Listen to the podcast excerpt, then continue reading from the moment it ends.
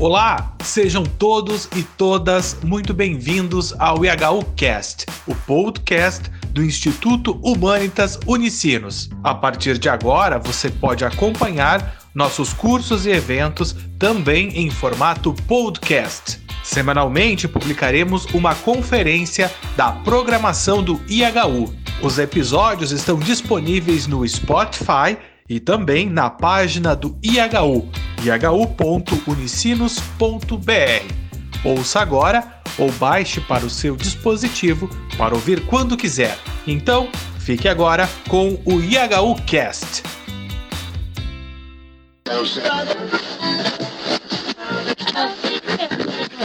Nós vamos dando início à atividade dessa noite, queremos aproveitar bem o tempo que temos, porque o assunto que nos provoca e convoca a chegar aqui hoje é bastante interessante para as nossas atividades acadêmicas. Uh, meu nome é Cleusa Maria Andreata, eu integro a equipe de trabalho do Instituto Humanitas Unicinos, que é a instituição que aqui pela Unicinos está promovendo uh, a atividade dessa noite, em parceria com uh, toda a área da formação humanística, mais especificamente humanismo social cristão. O tema que foi escolhido para a atividade de hoje à noite é a carta encíclica Laudato Si do Papa Francisco, que tem como proposta uma discussão sobre o cuidado da nossa casa comum. Tema da mais alta importância nesse momento, com as proporções que toma a crise ecológica, que não, isso não é assunto novo para nós, mas um tema que o tempo todo está nos convocando a uma reflexão crítica, aprofundar a discussão, não apenas para conhecer o assunto, mas para pensarmos possibilidades, compromissos, responsabilidades no enfrentamento uh, da problemática ambiental, assim como ela se apresenta a nós, buscando saídas e alternativas. Para o debate dessa noite, nós temos três colegas nossos aqui da Unicinos, uh, os professores uh, Lucas Henrique Luz, Laércio Pius e professor José Roque Ungues. Eu já convido os três para ocuparem seu lugar aqui na mesa. E enquanto isso, eu vou fazendo ainda alguns comentários sobre a atividade que temos hoje. Já apresento aqui os objetivos que nós nos propusemos, e eu me proponho a ler mais do que ficar explicando, que é proporcionar primeiro lugar, uma apresentação acadêmica da carta encíclica Laudato Si, sobre o cuidado da casa comum, em vista de compreender sua relevância e contribuição ao atual debate sobre os grandes desafios da crise ambiental hoje. E desdobrando um pouco os, os, outros objetivos propostos para o evento, ainda fomentar o debate sobre o cuidado de nossa casa comum, identificando compromissos e responsabilidades da universidade no enfrentamento dos desafios ambientais, tendo em vista uma sociedade mais respeitosa com os ecossistemas e comprometida com uma visão ecocêntrica do mundo. Isso tudo tem a ver com, a, a com a, o modo como a encíclica discute o tema cuidado da casa comum. Eu coloquei aqui num, num PowerPoint o esquema. Ah, uh, dos capítulos que compõem esse documento, a encíclica Laudato Si, é um documento que está apresentado em sete capítulos. Um primeiro, o que está a acontecer à nossa casa comum. O segundo capítulo, o Evangelho da Criação. Esse primeiro capítulo, o professor Lucas vai falar bastante sobre ele depois, não vou comentar. O segundo capítulo, Evangelho da Criação, em que é proposta a modo de contribuição, reconhecendo as contribuições das tradições religiosas para a temática, eh, para a abordagem dessa temática, esse capítulo se dedica a apresentar o olhar da tradição judaico-cristã, as contribuições da tradição judaico-cristã, para se pensar a questão ambiental numa perspectiva ecológica. Uh, terceiro capítulo, a raiz humana da crise ecológica quarto capítulo tem uh, uma, ele é um capítulo, um capítulo bem central nas concepções, ou na orientação de como pensar a questão ecológica hoje, que tem esse tema, uma ecologia integral. O professor Roque Jungs vai tratar bastante desse tema aí. Quinto, algumas linhas de ação e orientação. O sexto, educação e espiritualidade ecológica. Enfim, só para sinalizar rapidamente para vocês o que, que, o que, que compõe esse documento. Nós podemos estar nos perguntando por que, num espaço acadêmico, num determinado momento, a universidade propõe discutir uma encíclica papal, documento da Igreja Católica. E a, a, essa, essa encíclica que veio a público no dia 18 de. Perdão. No dia 18 de julho do corrente ano, ela vem como um documento, sim, que é, é proposto, apresentado pela Igreja Católica, mas com debate de um tema que preocupa e que envolve, que é de responsabilidade da sociedade como um todo. Mas, bem mais que isso, é um documento que, assim que ganhou a esfera pública, uh, imediatamente passou a ser recebido, reconhecido e aplaudido como um documento da mais alta importância, altamente qualificado, tem, tem recebido reconhecimento de cientistas de diferentes áreas, uh, de movimentos sociais, uh, na, na esfera política, econômica, está sendo bastante debatido como uma referência muito importante para as discussões sobre a questão ambiental hoje. Eu coloco aí para tornar conhecido, de quem ainda não, não conhece, uh, uma, uma revista uh, publicada pelo Instituto Humanitas Unicinos com um conjunto de entrevistas bem importantes que nos ajudam a compreender melhor a, a encíclica, como ela, como ela contribui hoje para o debate que nós trazemos hoje aqui para esse, esse nosso evento. Deixa mais a título de divulgação e depois cada um, conforme seu interesse, pode visitar esses materiais aí. Eu já, no início aqui dessa nossa atividade, aproveito para ir agradecendo aos nossos colegas, é tudo prata da casa que vem aqui nos auxiliar no, na, na, reflexão e debate dessa noite, nossos colegas que se dispuseram a dar essa contribuição. Já agradeço em nome do Instituto Humanitas Unicinos. E nós vamos uh, fazer essa atividade da seguinte forma: cada um deles tem inicialmente de 20 se passar um pouquinho não tem problema, mas uns 20 minutos para expor a sua reflexão. Depois nós vamos abrir um espaço para perguntas, reações, um possível debate, em que cada um pode se sentir muito, muito à vontade para fazer dar a sua contribuição.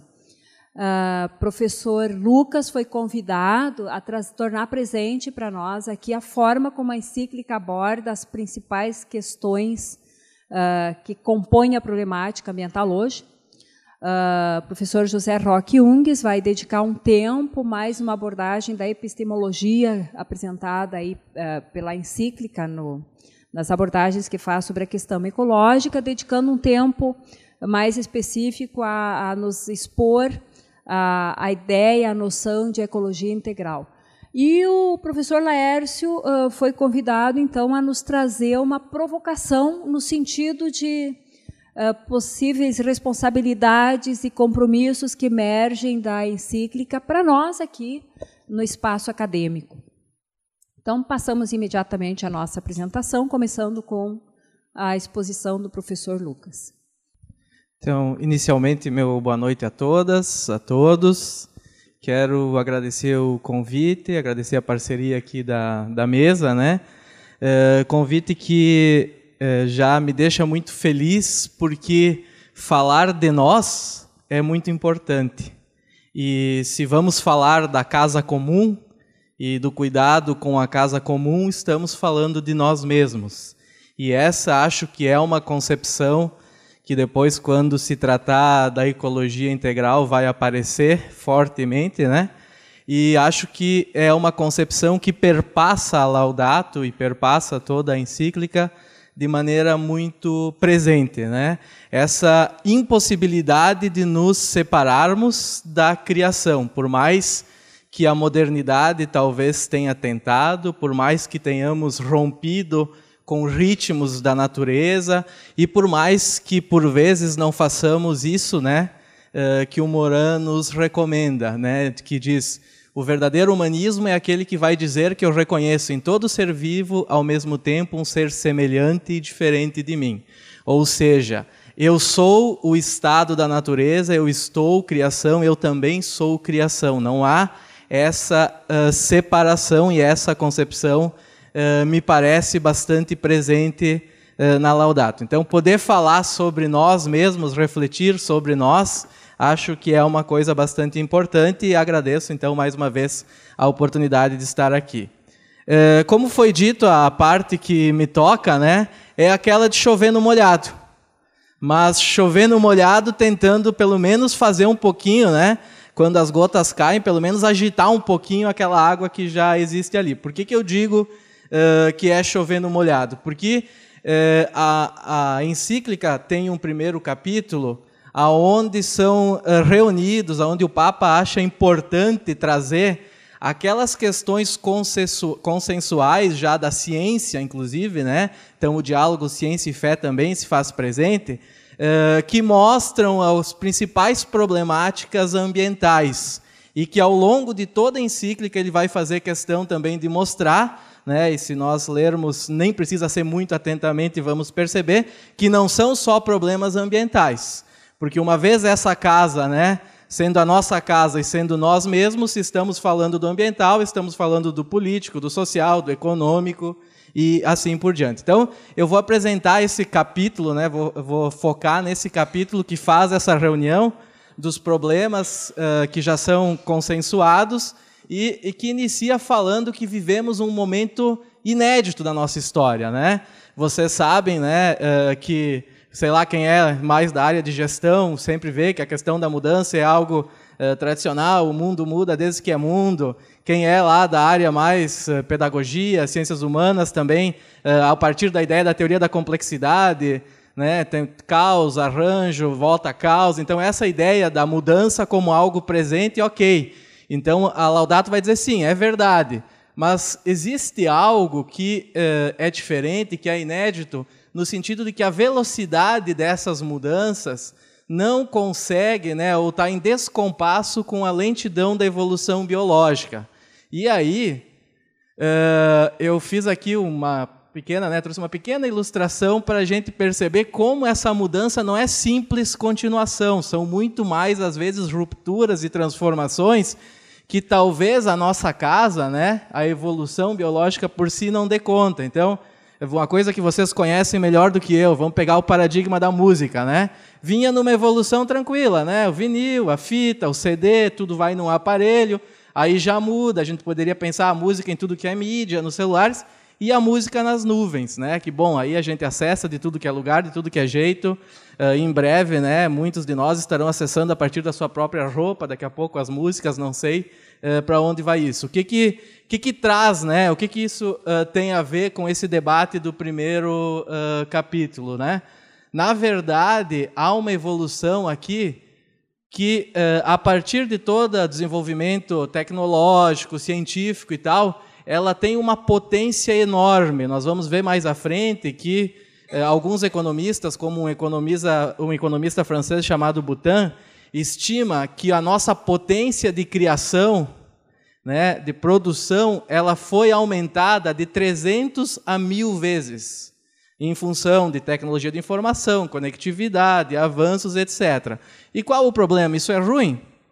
Não necessariamente desde que isso seja orientado para um desenvolvimento humano, sustentável e integral. E aí o que, que o Papa vai alertar né, no início da encíclica? Vai dizer, olha, essa potência, na realidade, né, essas mudanças em um ritmo que eh, talvez a gente não tivesse experimentado ainda, infelizmente não estão nessa perspectiva aqui. E estão na perspectiva do que, num discurso feito na Bolívia, ele vai chamar da construção de uma economia que mata, da consolidação de uma economia que, ao invés né, de buscar isso aqui, acaba ele acaba denominando, chamando lá, dizendo de uma economia que mata. E, portanto, isso tudo coloca em xeque uma questão fundamental da modernidade, que é a confiança no progresso como algo que nos traria uh, bem-estar, nos traria condições de vivermos com uma qualidade de vida de forma mais uh, equânime, bem uh, distribuída, etc. Então, coloque em xeque isso, né,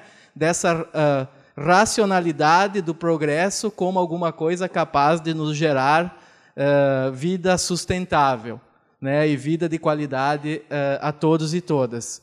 E aí, né, tem vários autores, por exemplo, o Richard Sennett é um que já questionava isso, né, essa transformação, evolução, progresso, progresso, progresso. E qual o sentido que está por trás aqui? Se a gente quiser usar a linguagem, né, palavras da moda, empreendedorismo, inovação, eixo de empreendedorismo, de inovação, o que está por trás é qual o sentido desse empreendedorismo, dessa inovação. Né? Quem não gosta de, de autores tipo Richard Sennett, né, e gosta de música, vou lembrar de um trecho do Raul Seixas, mas não se preocupem que eu não vou cantar, tá? Fiquem tranquilos, ninguém precisa sair correndo, né? O Raul Seixas, numa música, diz assim, escrita por ele, né? Dizia, querido, né? Agora acho que não diz mais, ou diz em outro lugar. Ele dizia assim: Se você correu, correu, correu tanto, não chegou a lugar nenhum, baby, oh baby, bem-vindo ao século 21. Né? Então, questionando um pouco, bom, a gente corre, a gente cria, essa, esse ritmo, na verdade, nos leva para onde? Então, na, no fundo, né, tentando traduzir alguma coisa que, aí dando uma perspectiva um pouco mais acadêmica, quem sabe, né, e que a gente discute também bastante no Instituto Humanitas, o que o Papa está denunciando ou trazendo à tona nesse início é que talvez a gente tenha, né, e que Vaz já disse isso, a gente esteja vivendo um período que não é simples mudança, é transição de época, é mais do que simples mudança, puxado pela tecnociência e por uma questão do imperativo do singular, pela autonomia. Eu posso, eu faço. Se eu posso fazer, é legítimo. Se tem técnica para fazer, então vamos fazer. Coisa que alguns autores, né, falecido Dupas, por exemplo, aqui nesse auditório questionou. Não é porque a técnica permite fazer que deve ser feito. E isso gera o quê que ele está trazendo à tona nesse início? Uma civilização talvez extremamente avançada na sua razão técnica, mas dramaticamente indigente na sua razão ética, né? Então é, esse descompasso entre né, progresso, técnica, racionalidade e por outro lado sentido, para quê, para quem, é, esse entendimento que estamos interconectados, que todos somos criação, que todos somos e estamos na nossa casa comum. E o Papa vai dizer, bom, mas tem coisas, né, que se a gente mesmo que a gente não queira explicitar isso, uh, discutir isso dessa forma, tem coisas que não se pode mais ignorar, que não se consegue mais ignorar, que mesmo que a gente queira, né, botar escondidinho numa gaveta, não dá. Elas estão aí, né? E uh, na verdade, se a gente pensar nelas e pensar que nós somos a nossa casa, que nós somos parte da criação e que essa criação também nos nos compõe, isso nos oportuniza, ou isso nos permite o que ele chama de uma dolorosa consciência. Né? E aí aqui está uma citação dele do que um pouco seria isso. Ou seja, transformar em ousar transformar em sofrimento pessoal aquilo que acontece ao mundo, e assim reconhecer a contribuição que cada um lhe pode dar. E o que, que acontece ao mundo, né? o que, que tem consenso, e aí ele vai trazer, né?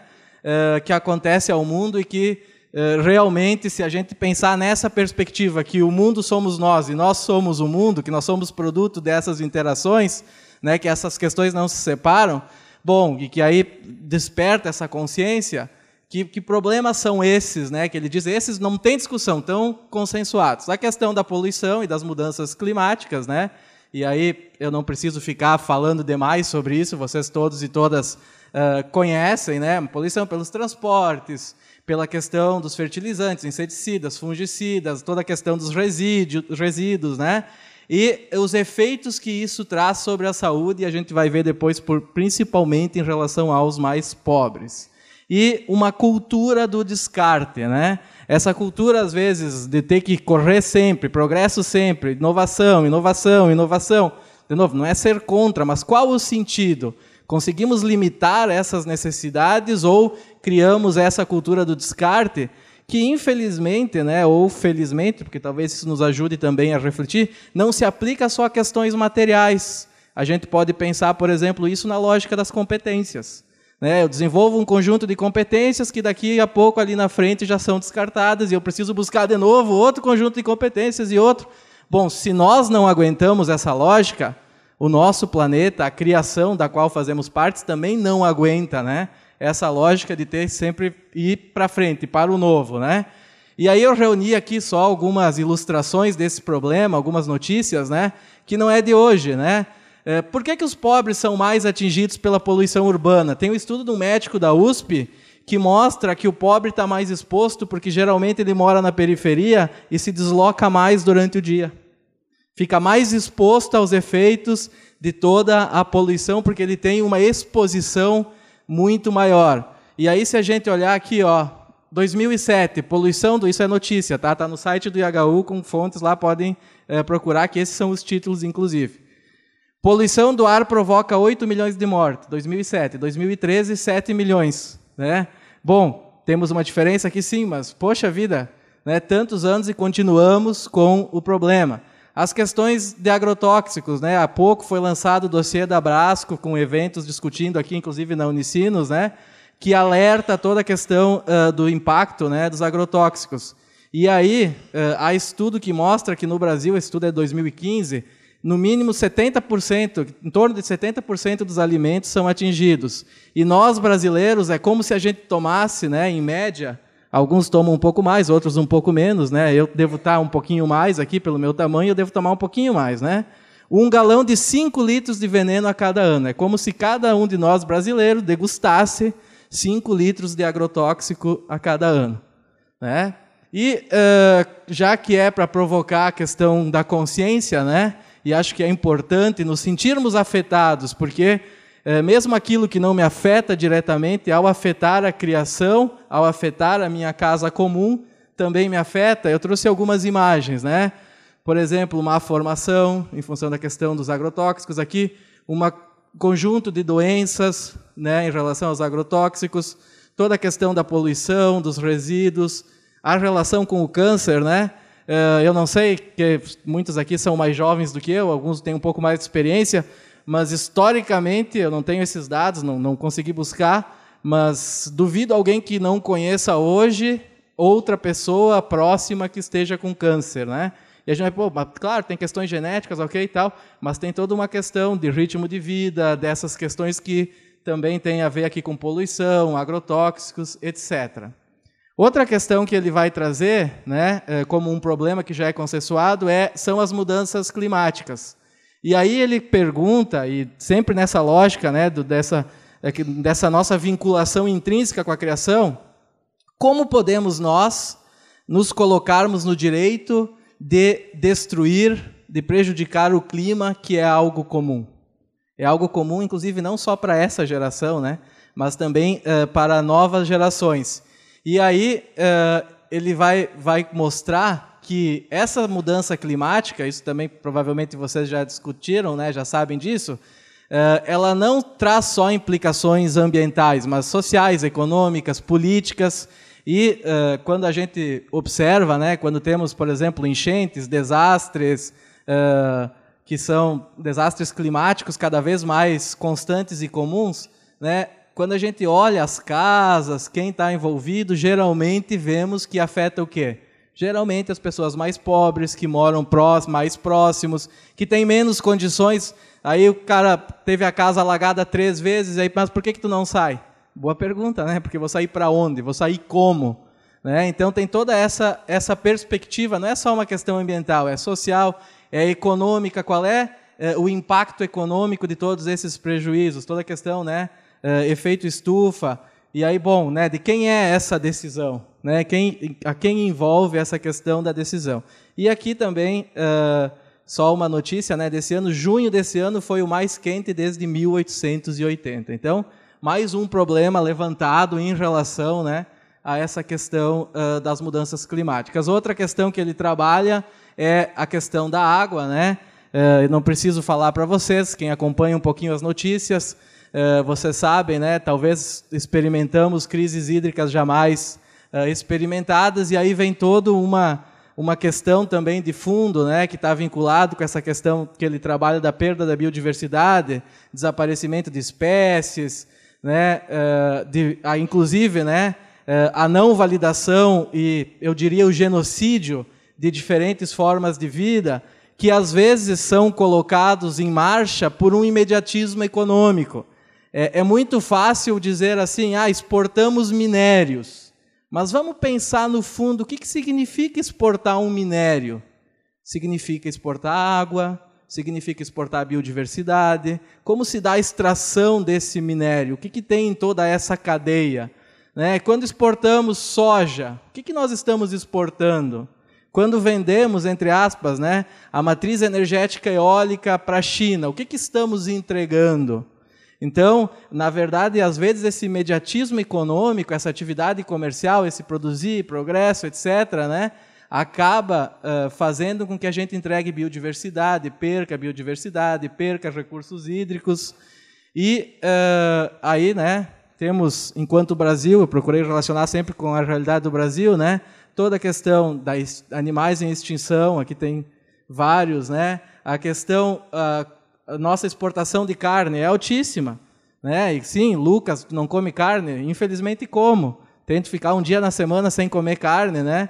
É, para contribuir com aquela campanha de um dia sem carne, que uma vez se falava muito, agora já não está se falando tanto, mas quanta água é utilizado nesse tipo de indústria e ao exportar carne, na verdade, do que se está falando, né? Então são problemas que ele vem denunciando e uh, uma coisa assim que eu me acho no dever ético de fazer, já que tenho esse espaço e essa oportunidade, é não só olharmos a perda da biodiversidade, que por si só já é um impacto altíssimo, mas também pensarmos o quanto não legitimamos outras narrativas de vida, outras formas de vida que talvez tivéssemos muito a aprender e a compartilhar, né?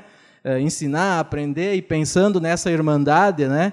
Que nós compomos estas outras formas e as outras formas também nos compõem. Pô, nós estamos vivendo um verdadeiro genocídio, né? Indígena no Mato Grosso, por exemplo. Então, e, e vocês sabem que a maior parte de preservação de florestas, de biodiversidade acontece onde? Aonde tem esse tipo de narrativa de vida. Aonde tem esse, né, essa, essa presença indígena. E vocês não, isso não é um boneco, isso é um índio, né, que vocês estão vendo o que aconteceu com ele, né? É, aqui é um pouquinho a forma como uma mãe com um filho está sendo sendo tratada. Então, quando uh, se traz esses problemas, né, e essa essa ideia de que eu sou a criação, a criação também faz parte de mim, me constitui, significa, bom, existem diferentes também narrativas de vida uh, e que a gente pode e deve né, uh, conviver. Né? Então, uma coisa que, inclusive, eu gostaria de convidar todos e todas, às vezes a gente pensa assim, ah, mas questão indígena, o que, que isso nos interfere? É tão longe, não tem nada a ver. Né? Ah, a Amazônia também, o que, que tem aquilo tem a ver com nós? sem falar né, de, de, de, índios próximos que temos aqui, mas eh, convido todos e todas a visitar o site do IHU, ihu.unicinos.br, e acompanhar um pouco toda essa realidade. Porque talvez não, não estamos nos dando conta, né? Mas essa biodiversidade, essas outras narrativas de vida, essas outras perspectivas, talvez detenham muito da riqueza do país né, que nem sempre uh, encontramos e enxergamos. Né? E, obviamente, por uma questão de respeito né, a todas as formas de vida, a gente também tem uma necessidade de olhar. Como é que estou de tempo, Cleusa? 13 minutos está bom.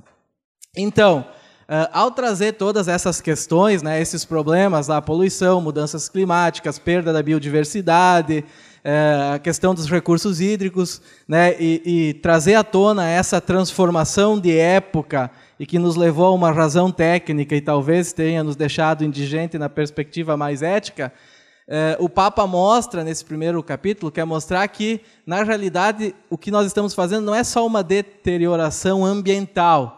Quando a gente mexe nessa questão, por essa ideia né, da complexidade, a gente tá, estamos mexendo na qualidade da vida humana, estamos fazendo e construindo uma degradação social, não uma questão puramente ambiental. Né? Então, tudo isso está junto. Né? E por, por, por onde que a gente constrói essa deteriorização da qualidade de vida? Pela degradação ambiental, pela urbanização forte, por algumas inovações né, eh, que seriam para nos trazer benefício e nem sempre acabam assumindo, né, ou tendo esse caminho. E o que a gente acaba construindo né, é uma desigualdade planetária enorme, que tem um fundo de problema ecológico e também tem um fundo de problema social. Então, ele diz: uh, há um clamor da terra, né? ele mostra que há um clamor da terra, há um clamor dos pobres, ou seja, vivemos uma crise sistêmica perante a qual né, uh, a postura ou a perspectiva de uma ecologia integral, que depois vai ser trabalhada, dessa percepção e respeito né, a todas as formas de vida, talvez seja bastante importante. E ele termina dizendo que muitas vezes se espanta, termina o primeiro capítulo, dizendo que se espanta com a fraqueza das reações. Né? Vocês sabem, a gente tem uma conferência climática agora, nos próximos meses, né? A COP21, e ele vai dizer: bom, há uma reação política internacional que é frágil, há uma dominação né, da política pela financiarização, pelas tecnologias, pelo interesse econômico. E uh, eu aqui isso não é questões que estão na Laudato, estão naquele discurso do Papa uh, aos movimentos lá na Bolívia, e eu gostaria de encerrar uh, trazendo algumas falas dele aqui. Então, o que, que ele, ele disse naquele discurso que uh, eu acho que é importante para a nossa reflexão. A justa distribuição dos frutos da terra e do trabalho humano não é mera filantropia, é um dever moral se, né, se todos somos a criação, se a criação somos nós, se precisamos nos enxergar nessa relação, né, essa a distribuição dos frutos não é, não pertence a alguém, não é um favor eu entregar para alguém, né, é, uma parte disso tudo.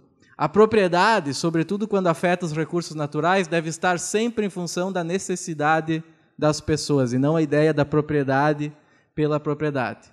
E aí uma coisa que acho que nos toca, e com isso aqui uh, eu vou encerrando a minha parte, atrevo-me a dizer que o futuro da humanidade está em grande medida nas vossas mãos, na vossa capacidade de vos organizar e promover alternativas criativas na busca diária dos três T's, trabalho, teto e terra, e também na vossa participação como protagonistas nos grandes processos de mudança nacionais, regionais e mundiais. Não se acanhem. A falta de reações diante desses dramas é um sinal de perda do sentido e responsabilidade pelos nossos semelhantes. Então, o sinal já está dizendo né, que é para mim parar, mas quero dizer que a ideia lá do Moran, que eu comecei com ele e termino com ele, de uma, reflex, de uma ação reflexiva, acho que nos cabe muito nesse momento. Né, para que a gente não acabe passando desapercebido dessa responsabilidade, todos somos responsáveis pelos nossos semelhantes, pelas diferentes formas de vida, e às vezes, aliás, na maioria das vezes, pequenas ações cotidianas né, é, têm um impacto que nessa onda né, de reações, de cadeias, de interligações, a gente não sabe o quanto isso pode ser positivo. Da mesma forma, se não refletirmos sobre o que fazemos, corremos o risco de achar que estamos uh, reforçando um paradigma que para nós é correto, é viável, quando estamos, na verdade, reforçando do outro. Então, refletir sobre aquilo que fazemos, agir localmente, acho que pelo menos tomar consciência, nos deixar afetar por isso, agir localmente, acho que é um papel que nos cabe a todos e todas. Obrigado.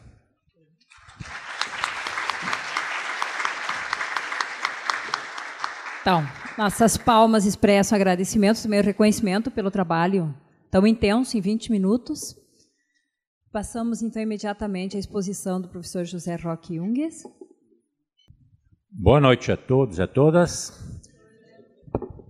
Eu vou primeiro fazer uma certa, que eu chamei epistemologia da encíclica. O que é a encíclica? A encíclica é o documento de maior autoridade que a igreja propõe. E esse, eu acho que é o documento da igreja, eu acho que nunca houve um documento da igreja com tanta repercussão, fora da igreja, no mundo. Quem, mesmo que não tem fé, quem é ateu, outras religiões, ele tem uma repercussão grande. Eu não sei se vocês se deram conta nos jornais, na... porque o que o Papa está dizendo é o que todo mundo está vendo. E ele teve a coragem de dizer isso de maneira radical, não de qualquer jeito. Isso que eu quero mostrar. Bem, uh, a primeira coisa uh, nessa epistemologia, como é que ela se organiza, eu diria, se você não tem muita ideia das questões ambientais, você lê a encíclica, porque lá você tem uma suma ecológica, isto é, trata-se de uma síntese de tudo aquilo que se discute em ecologia atualmente. Está lá. Porque ele teve assessoria dos maiores cientistas do meio ambiente. E isso ele recolheu de uma, de uma, uma linguagem muito acessível ah, para todos. Então, se você quer ter uma ideia do que se discute hoje na questão ambiental, leia a encíclica, que não é muito longa, ela está à disposição na internet também. Depois, uh, não. Uh, Caracteriza-se pela abordagem radical da ecologia integral. Então, não é, não é mais ou menos. A questão ambiental é tão grave que tu tem que ter soluções radicais. E aí a pergunta é se a humanidade está disposta a isso. Eu, às vezes, acho que não. Uh, pode ser que nós vamos acordar quando é tarde. Vamos ver nessa próxima reunião lá em Paris se a sociedade acorda.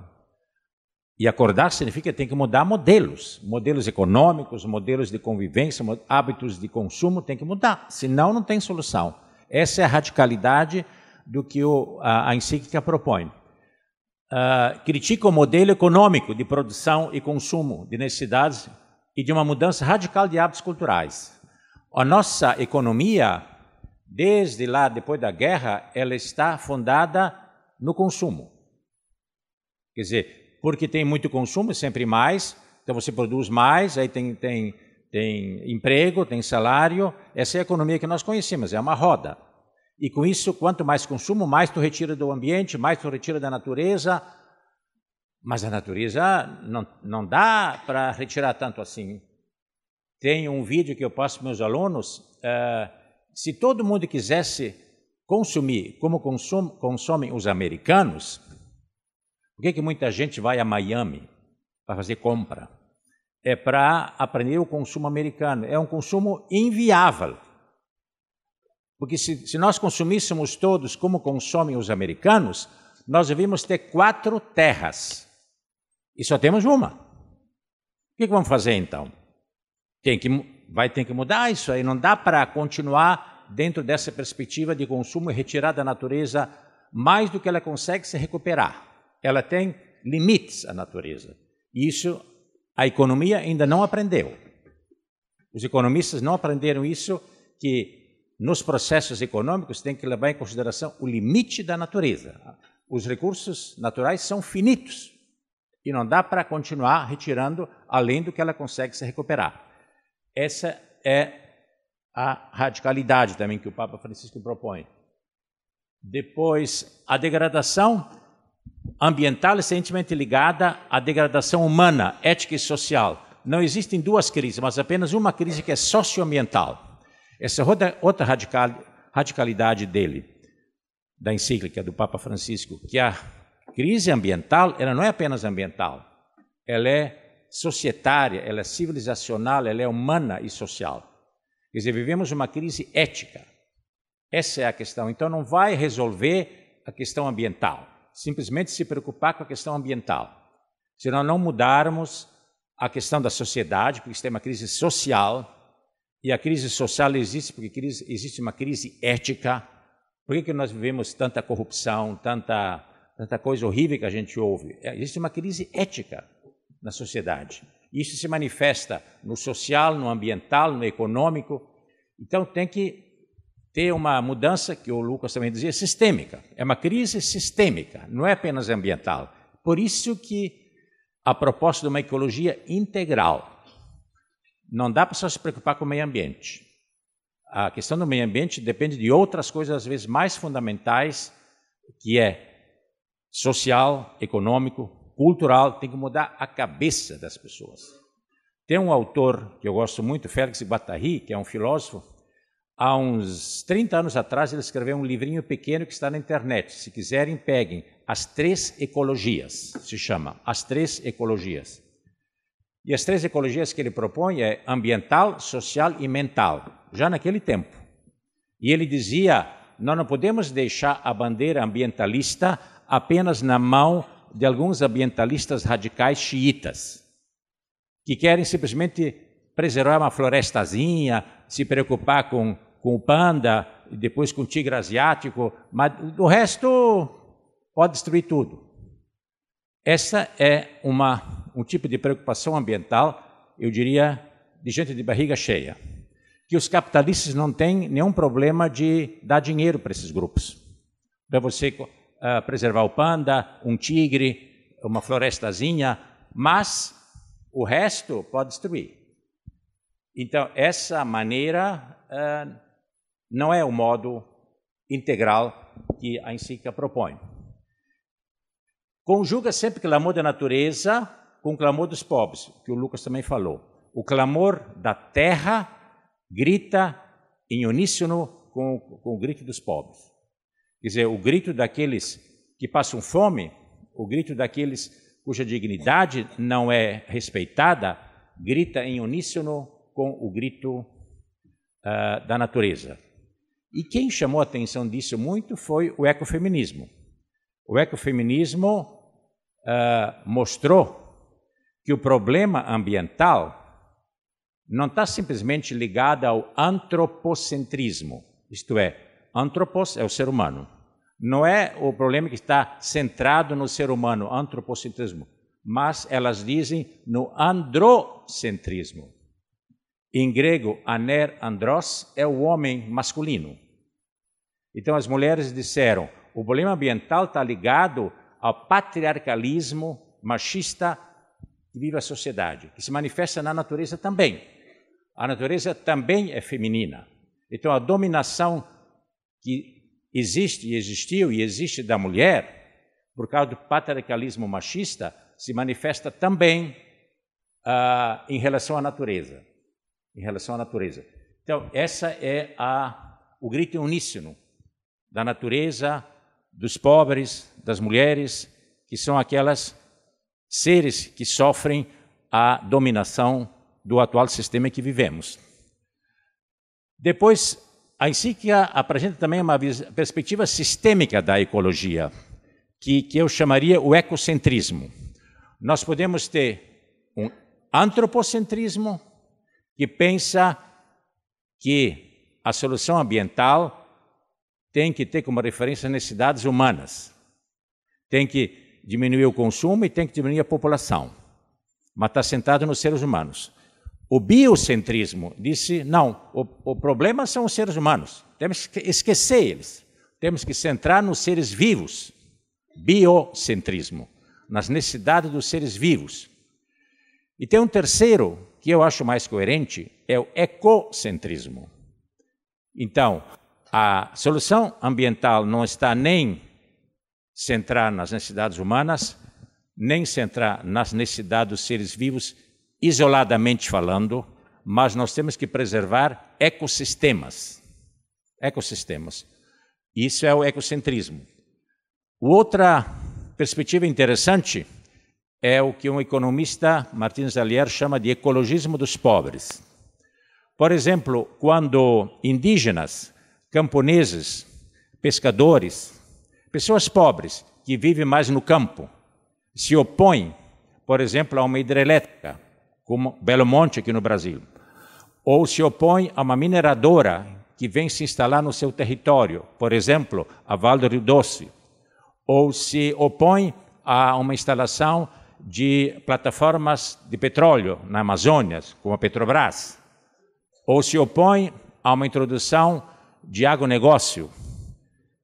Essas lutas todas de indígenas, camponeses, pescadores, gente pobre, contra a instalação dessas empresas grandes, são lutas ambientalistas, diz Martínez Allier.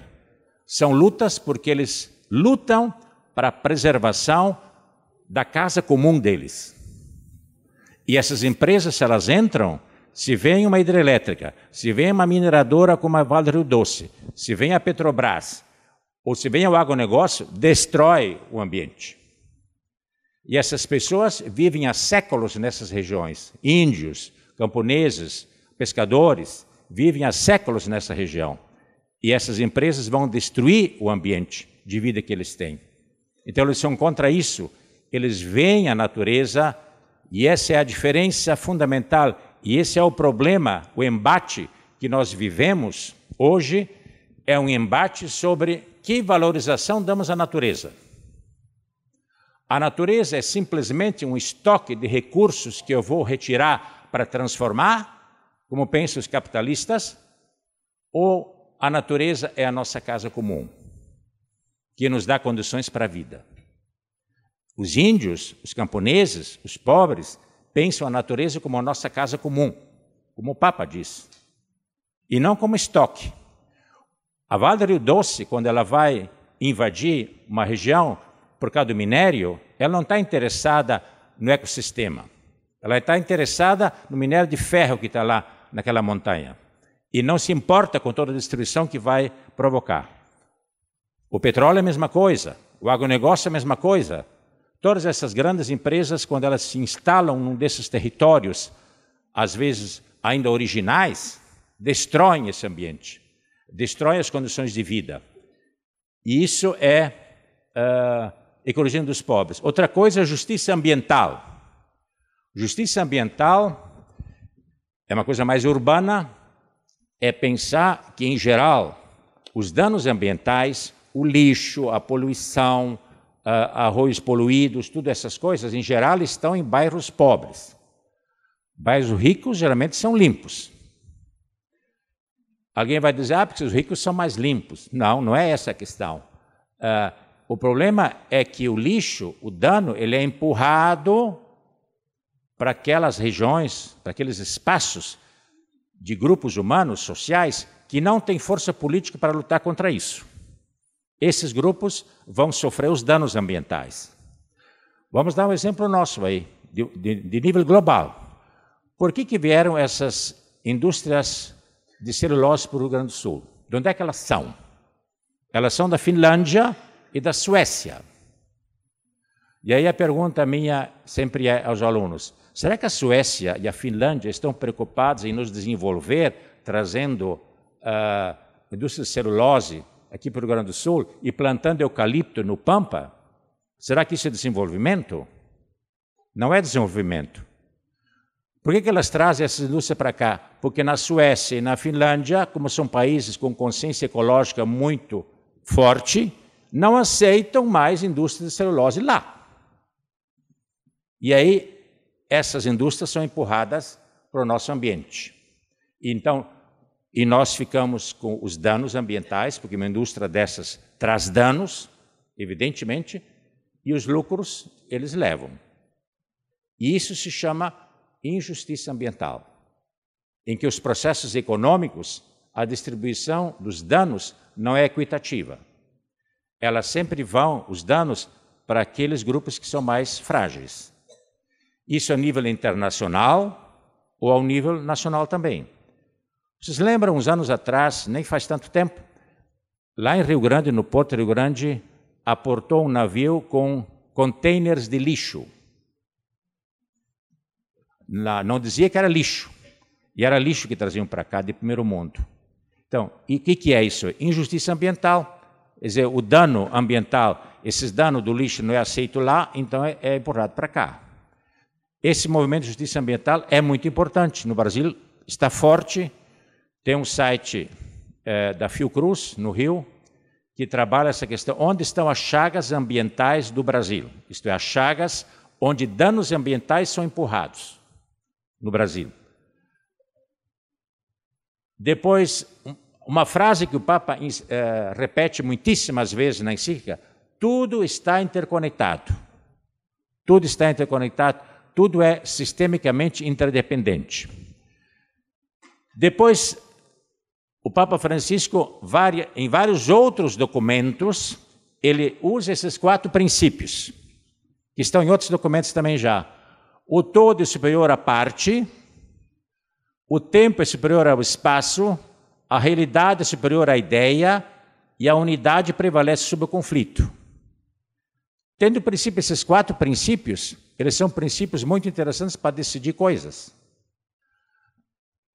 O primeiro é bem, é bem claro, claro que o todo é superior à parte. O segundo, que pode ser que não seja tão claro, em que sentido o tempo é superior ao espaço? Pensaram já? Que o todo seja superior à parte, dá para entender. mas que o tempo seja superior ao espaço, por que será? Porque o que significa isso? Significa que você dá mais importância para os processos. O espaço ele estabiliza. O tempo vê processos.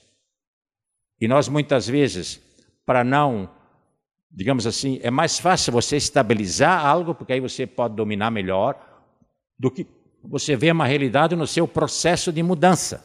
Isso significa dar importância ao tempo, para ver como é que isso se desenvolve.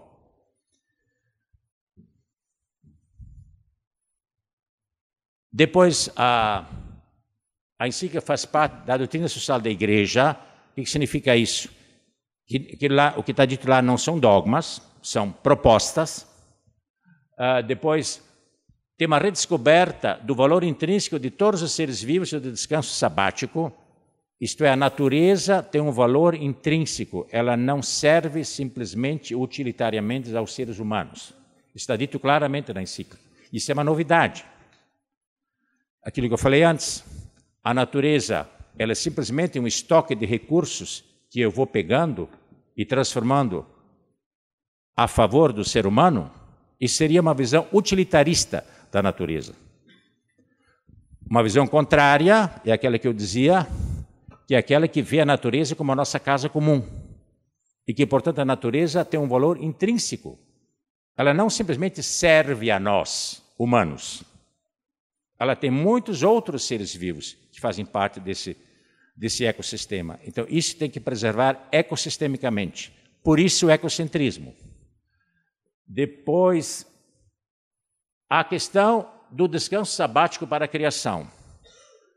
Se vocês lembram da Bíblia, lá no início da criação, fala: no sétimo dia Deus descansou. E essa é a base do descanso sabático para os judeus e que para os cristãos foi o domingo. Mas esse descanso, ah, digamos, foi deturpado depois na história, porque era descanso também da natureza.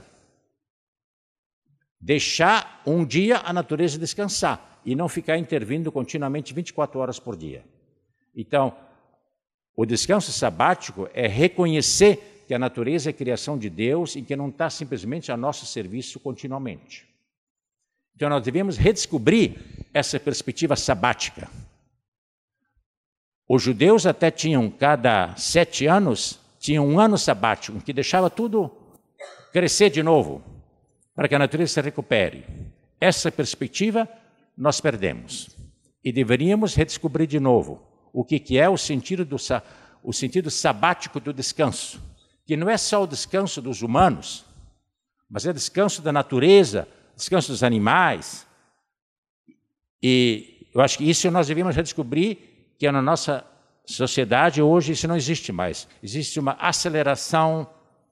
Domingo é um dia qualquer, como, como qualquer outro dia. O mercado funciona 24 horas por dia, todos os dias, todo ano. Não existe um dia de intervalo. Não existe isso. Isso, eu diria, é uma patologia da nossa sociedade. Depois, a encíclica segue a metodologia do ver, julgar e agir. Ela está dividida no ver, que o Lucas fez. Depois, a ecologia, a ecologia integral é o julgar. Depois, mais para trás, no capítulos últimos, está as uh, propostas de ação, o agir. Depois assume uma perspectiva ecumênica, porque cita outras religiões também, uh, interreligiosa, porque cita um muçulmano, por exemplo, uh, inaugura também um, uma, um ensino que assume ensinamentos de diferentes países, cita todos esses países, uh, documentos desses países na encíclica. E, por fim, cita a ONU sobre meio ambiente, autores como Teilhard Chardin, Romano Guardini, Charles de Foucault, Scanoni. Agora vamos para a, a ecologia integral. O que é a ecologia integral? Aquilo que eu dizia antes, a partir daquela ideia de Félix Guattari. Nós devemos saber integrar as três ecologias, não só a ambiental, a social e a cultural. Guattari dizia: nós não podemos deixar a questão ambiental na mão simplesmente dos puros ambientalistas. Precisamos pensar mais integralmente. Por isso, a encíclica também fala a primeira coisa: ecologia ambiental, econômica e social. Então, o que é a economia, a ecologia uh, social? É a ecologia, no fundo, das injustiças, dos danos ambientais, uh, do não respeito à natureza, também da questão que se pode chamar do, da pegada ecológica. Não sei se vocês já viram isso. Se vocês entrarem no site da pegada ecológica, vocês poderiam calcular uh, qual é a, a pegada de cada um. Isto é, quanto de natureza, de recursos naturais, eu gasto para que se produza o que eu consumo. consumo. Uh, comida, roupa, sapato, banho diário com água. Todo esse conjunto poderia formar o que cada um gasta de recursos da natureza. Tudo está ligado à ecologia social, porque então alguns gastam mais, outros menos. Por exemplo, um, um, uma cifra.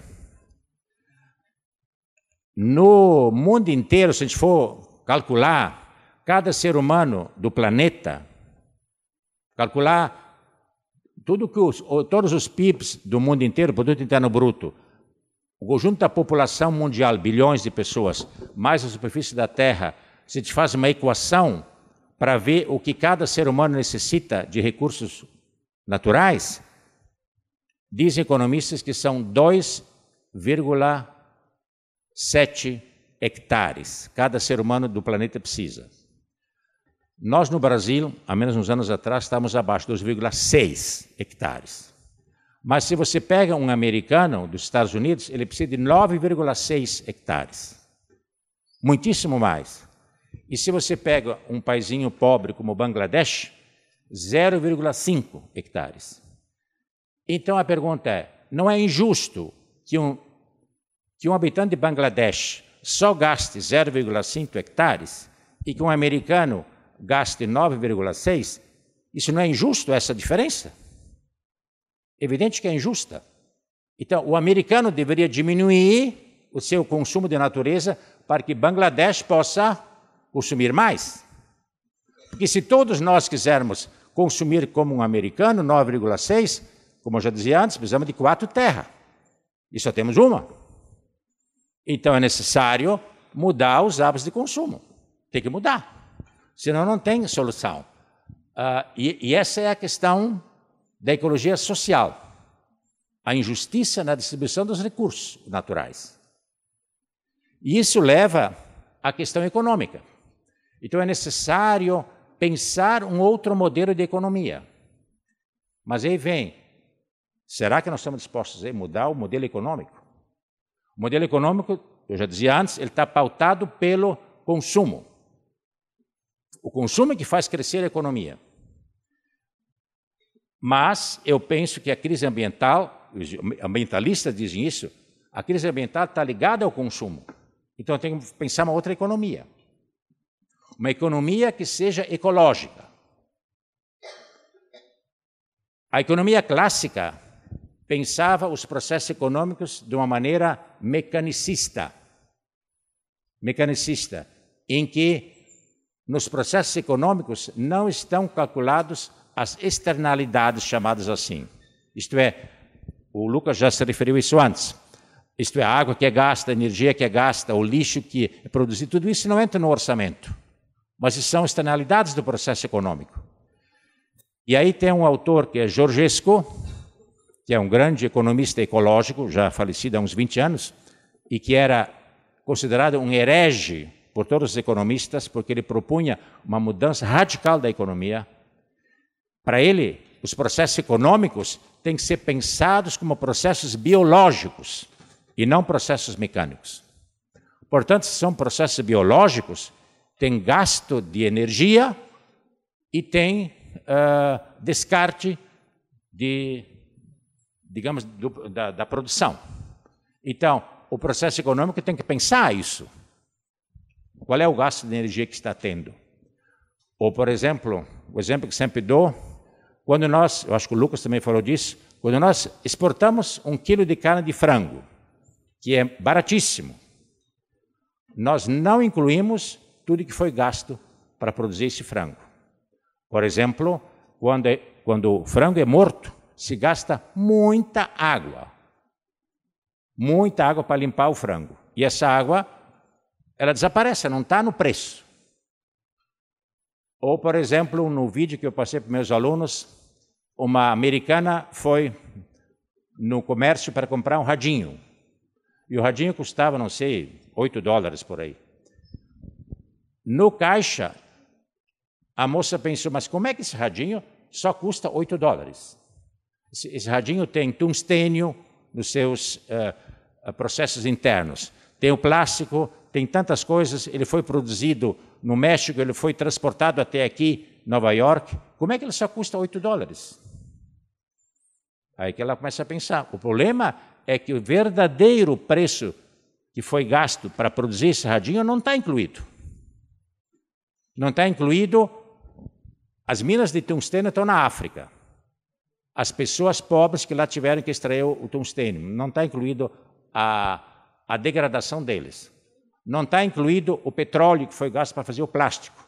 Não está incluído, muitas vezes, operários que no México produziram esse radinho de modo barato e que depois foi transportado até Nova York, diz ela, para eu poder comprar esse radinho por 8 dólares. Então, a economia, os processos econômicos escondem coisas. Escondem.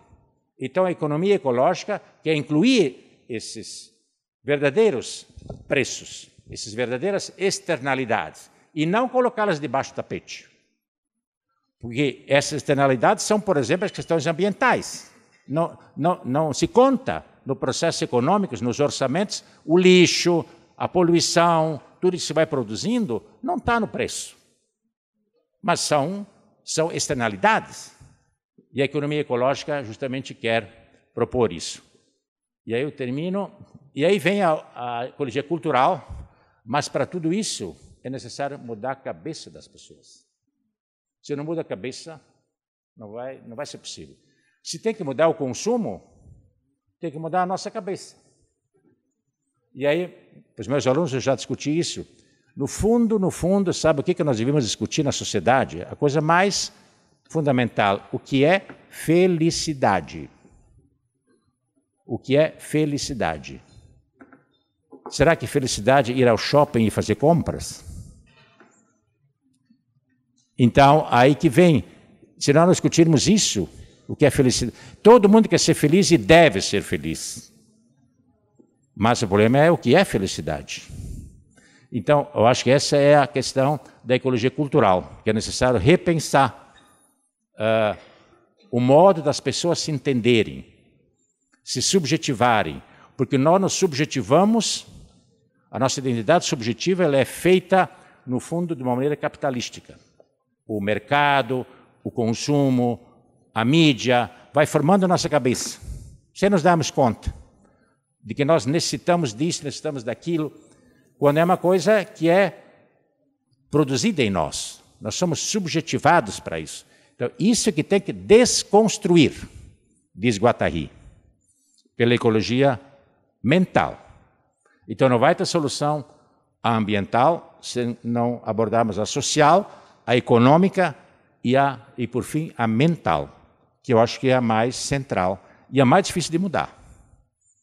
E essa toca a todos nós. Seria isso.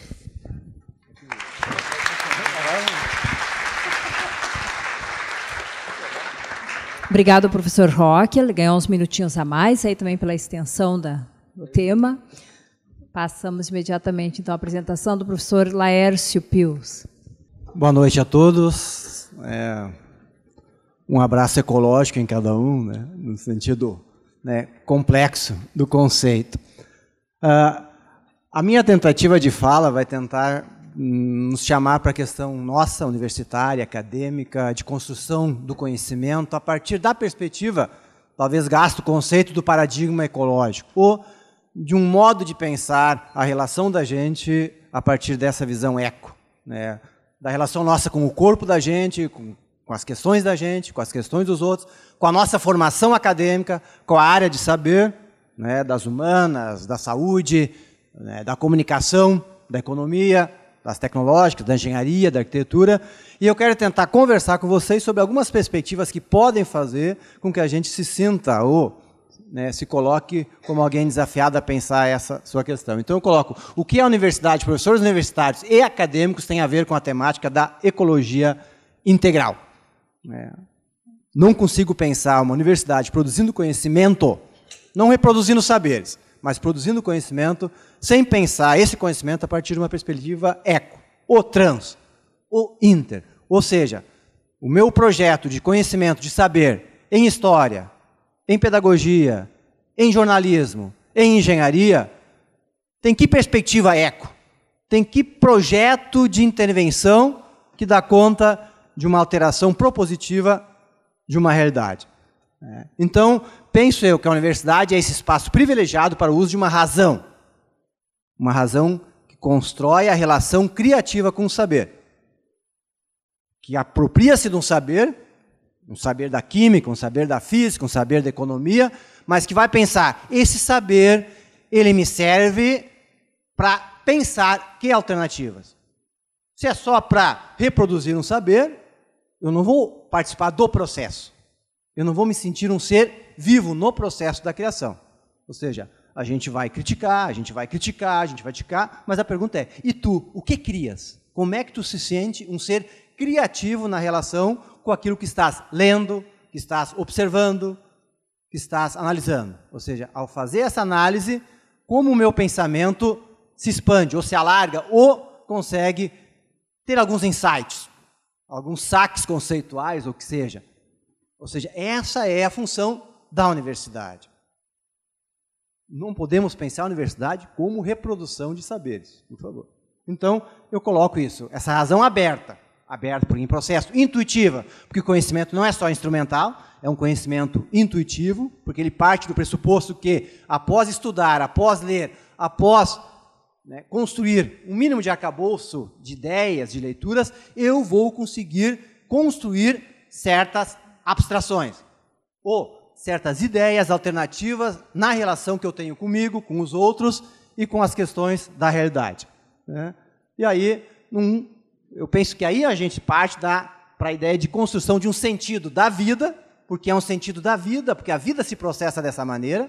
A vida não é repetitiva, não é reprodutiva, também ela reproduz, mas ela também cria, se expande, se alarga, se complexifica. Por isso que o ser humano também faz parte da vida, dentro da sua própria estrutura complexa, né, na relação com outras formas de vida. E da cultura, porque a cultura humana é exatamente a capacidade que o ser humano tem de criar, a partir de uma relação de linguagem, de observação e de reinvenção né, na sua relação com a natureza. De onde é que eu venho? O Laércio. Eu venho da formação humanística, junto com o IHU a gente está construindo esse espaço aqui. A formação humanística é aquilo que todos vocês têm no curso de vocês como atividades de formação antropológica, de formação ética, de formação em América Latina, cuja proposta é tentar fazer uma aliança entre alguns saberes e conceitos né, que a gente considera importantes para a formação e que construam alianças né, entre uma perspectiva de formação integral e transdisciplinar com as áreas específicas de vocês. Né. Então, é daí que o Laércio vem. O que me movimenta?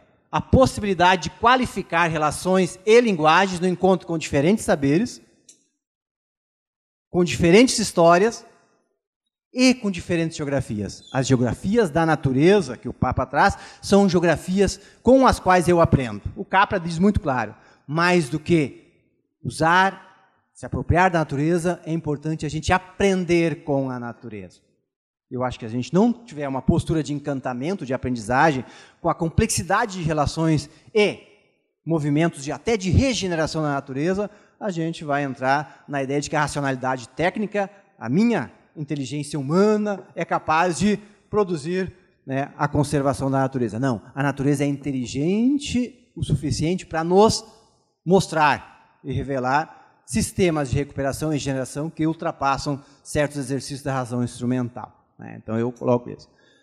O entendimento e esclarecimento em relação às lógicas de organização do mundo, acho que essa, essa, esse é um espaço da universidade, ou seja, a gente tentar entender a gente ampliar o esclarecimento em relação a como funciona a natureza, como funciona o mundo cultural, como funciona a economia e revelar exatamente certas incoerências da lógica da economia, da lógica social, mas após fazer esse esclarecimento, e precisamos avançar nisso, após entender um pouco mais como é que funciona um corpo, como é que funciona uma sociedade, como é que funciona a natureza, aí eu começo a poder pensar na parte principal do conhecimento. O que eu vou criar de alternativa em relação à forma como eu me relaciono com o meu corpo, com o meu pensamento, com os outros, com a natureza, com a minha área de saber. Aí a gente produz conhecimento. Né? E aí é a segunda parte, a possibilidade de experimentar e criar coisas belas é um conceito genérico, mas coisas belas seriam afirmativas, potencializadoras, que nos tornam pessoas melhores na relação com a gente, com os outros e com a natureza, a partir de uma relação aberta e dinâmica com os processos. Processos, né? não com modelos. Desafio universitário. Como nossa passagem pela universidade nos ecologiza? Como podemos sair melhores dela? Vocês chegam melhores em casa porque passaram hoje à noite pela universidade? É uma questão básica. É. São forças vivas, mais interessantes em relação a vocês mesmos, porque leram, estudaram, conversaram de uma certa maneira com os saberes. Nos sentimos potencializados com o que aprendemos e pela maneira como aprendemos? Questão de vida e de morte. De morte, porque só reproduzimos o R. Miller dizia isso, olha, tem gente que, de forma muito forte, sistemática, esforçada, repete o sistema. Ou seja, produz morte. E se esforça para produzir morte. Tem gente que produz vida. Ou pelo olhar, ou pelo, pelo afeto para com o saber, o conhecimento com os outros. Né? Pelo desejo por pensar a vida na relação com aquilo que estuda e aprende. Né? Então, essa é a questão. O pensamento universitário deve ser ecológico. Por quê? É, porque deve aprender a transdisciplinarizar, criei um verbo aí, mas que seja, porque precisa aprender a transdisciplinarizar os saberes específicos. Arquitetos, estou falando de alguns que temos né, de área de saber, da turma que está aqui. Arquitetos, engenheiros, digitais, podia falar de né, ciência da computação, mas digitais, gestores, jornalistas, PPPs, RPs, né, pessoal da publicidade, do, né, operadores da saúde, professores, pessoal da história, da filosofia, né, e outros devemos assumir a questão: como o meu saber compreende e se compromete com uma visão de conjunto? Ou seja, como estudar história, da forma como eu estudo história, é interessante para pensar um projeto de humanidade diferente. Potencializador vivo, ecológico, em que a natureza e o ser humano são potencializados. Né? Com a perspectiva e o projeto ecológico e sistêmico. Daí eu fiz um exercício de atravessamento nas áreas de formações de vocês. Ou seja, eu sei que nós temos aqui alunos de problemas filosóficos e antropológicos, eu sei que nós temos aqui alunos de ética e bioética, eu sei que temos aqui alunos de ética e comunicação. Eu sei que temos aqui alunos de antropologia filosófica e economia. Eu sei que temos aqui alunos de antropologia filosófica e tecnociência. Ou seja, é, nós temos várias áreas e eu tentei fazer um exercício para com essas áreas. Me permitam. Licenciaturas. A aprendizagem, ou seja, o foco da licenciatura, pensando, professores, futuros professores, aprendizagem a aprendizagem ecológica, ecossistêmica, pensada naquilo que o Papa diz que deve ser mudado na cultura e na forma de aprender, concebida como uma abertura constante para a linguagem e saberes que alargam a compreensão das coisas. Ou seja, esse é um primeiro espaço. Eu estou estudando para compreender melhor as coisas. E potencializam a criatividade. Os diferentes saberes escolares, história, matemática, letras, biologia, educação física, né, devem alargar a compreensão do mundo físico e cultural, ou seja, eu preciso entender o mundo melhor, porque eu estou passando pela escola, pela universidade, porém, devem contribuir, e isso me parece fundamental.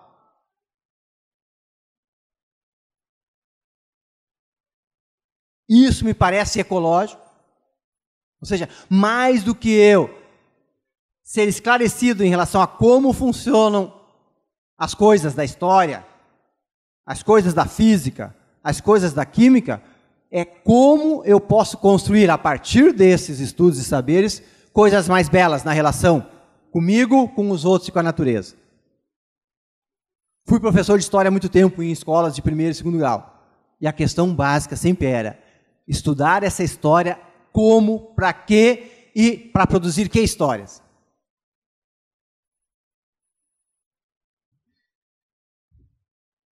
Pessoal da saúde, a saúde do corpo, o partir do corpo, pensar a questão da pessoa, vou pensar aqui a centralidade da pessoa, porque né, a princípio, a gente parte desse pressuposto, ou seja, estamos pensando uma saúde para a pessoa, e ao pensar para a pessoa, a gente transcende a pessoa e pensa para a natureza, para a relação dela com a natureza, ou seja, concebe-se aí toda a questão da totalidade, ou seja, a saúde do corpo pensada como um todo a partir das diferentes dimensões da pessoa. Eco. Sou corpo, sou instinto, sou afeto, sou sensibilidade, sou razão. Ou seja, a razão negocia com o desejo, o pensamento né, aprende com as sensibilidades, da relação da pessoa com os outros humanos e da relação criativa e colaborativa do humano com a natureza dos seres do planeta. Eu acredito que a humanidade tem na mão uma possibilidade grande de realizar alternativas de uso dos recursos naturais de forma criativa, propositiva. O Papa deixa isso claro, ou seja, vivemos um tempo da diversidade, da criatividade e das possibilidades. O Rock dizia, para que e como vamos usá-las? Acesso à informação para quê? A questão. Comunicação, pessoal do jornalismo, PP, RP, uma comunicação interativa, propositiva e construcionista conceitos ecológicos, desafiando a autonomia e o alargamento do pensamento, expressando e comunicando a multiplicidade, questão de natureza, complexidade e a diversidade do mundo da vida e do mundo da cultura. Ou seja, a comunicação que propõe esse movimento é ecológica. Se ela se compromete com a multiplicidade e inclusive em revelar a multiplicidade, ela constrói-se nessa perspectiva. Pessoal da economia. Uma economia que qualifica as relações de trabalho, fundamental, espaço de trabalho oxigenado. Ou seja, nós aqui estamos num espaço de trabalho. Se eu tento falar com vocês e ser afetado e afetá-los, e a gente dá espaço para essa afetação, e se pergunta se estamos conseguindo falar o que com que, coisa com coisa, como se diz, eu estou pensando o espaço de trabalho. Um autor que eu lia dizia assim: olha, às vezes tem pessoas que entram no espaço e parece que tiram o oxigênio do espaço. E tem pessoas que parece que inundam o espaço de oxigênio. Eu acho que é uma questão de escuta, de fala, né? aquela pessoa que sabe escutar, sabe falar, mas que consegue entender os dois processos, que não está né, ignorando a fala do outro, já querendo atravessar-se, como se diz, né? Né, nesse sentido. Que propõe e experimenta formas inteligentes de extração e reaproveitamento de recursos, acho que essa é uma questão, e que cria produtos.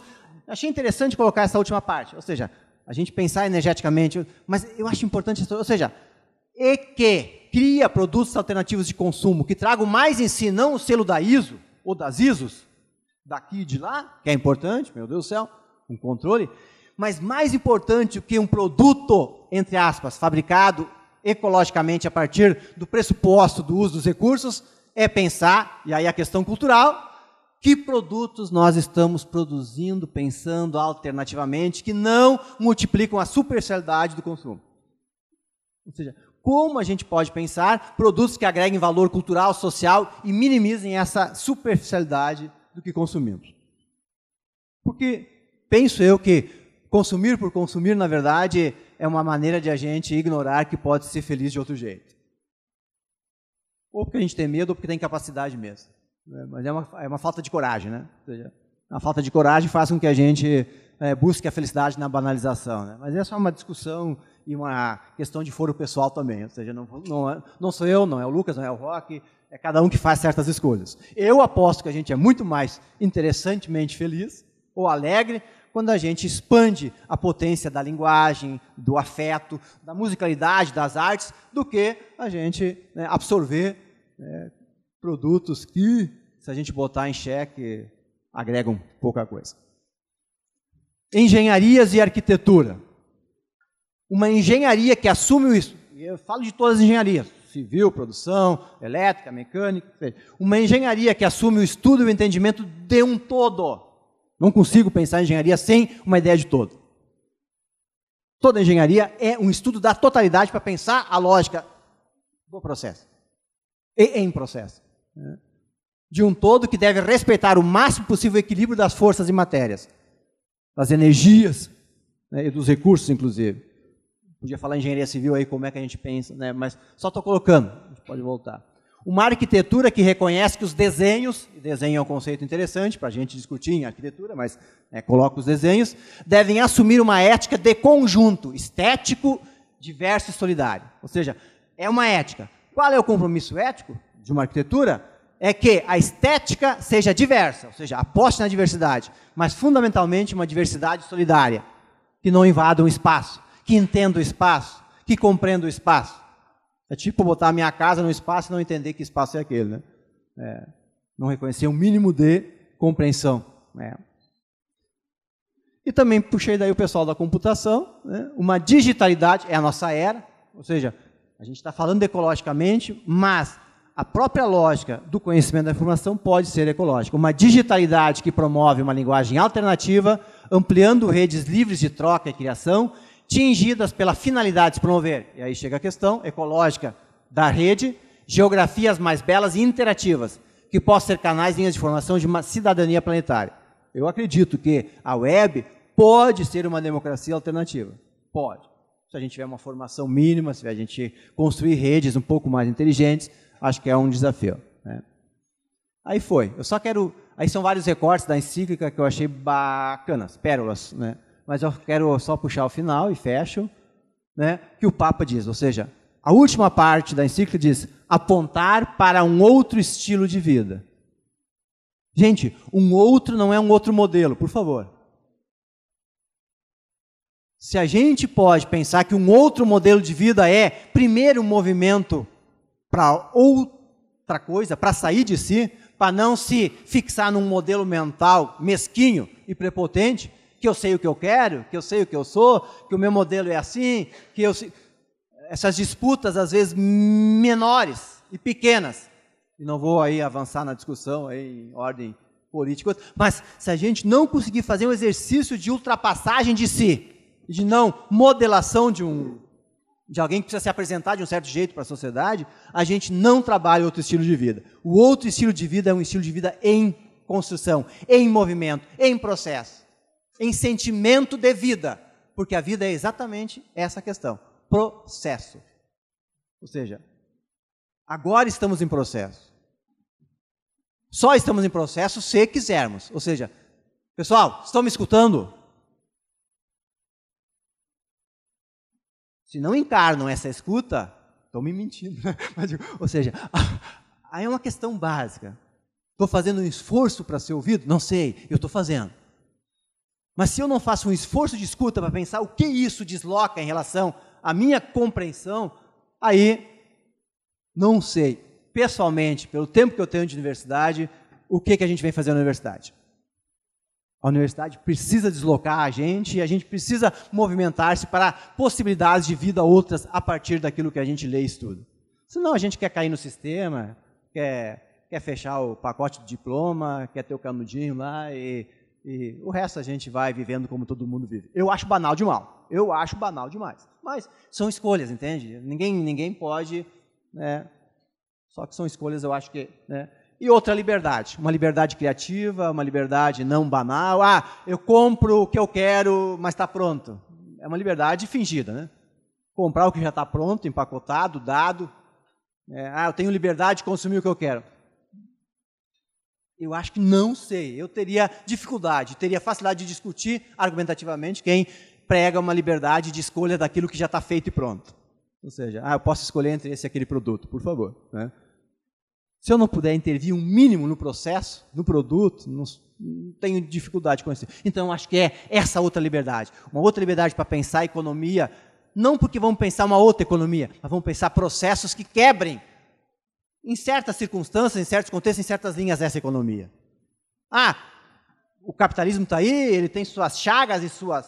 Sim, mas nenhum sistema é absoluto e puro a tal ponto que não possa ser provocado e digamos assim, tem uma porosidade que a gente pode produzir linhas de resistência, que eu chamo assim, dos meus autores. Ou seja, eu posso, dentro de uma empresa capitalista, produzir coisas interessantes.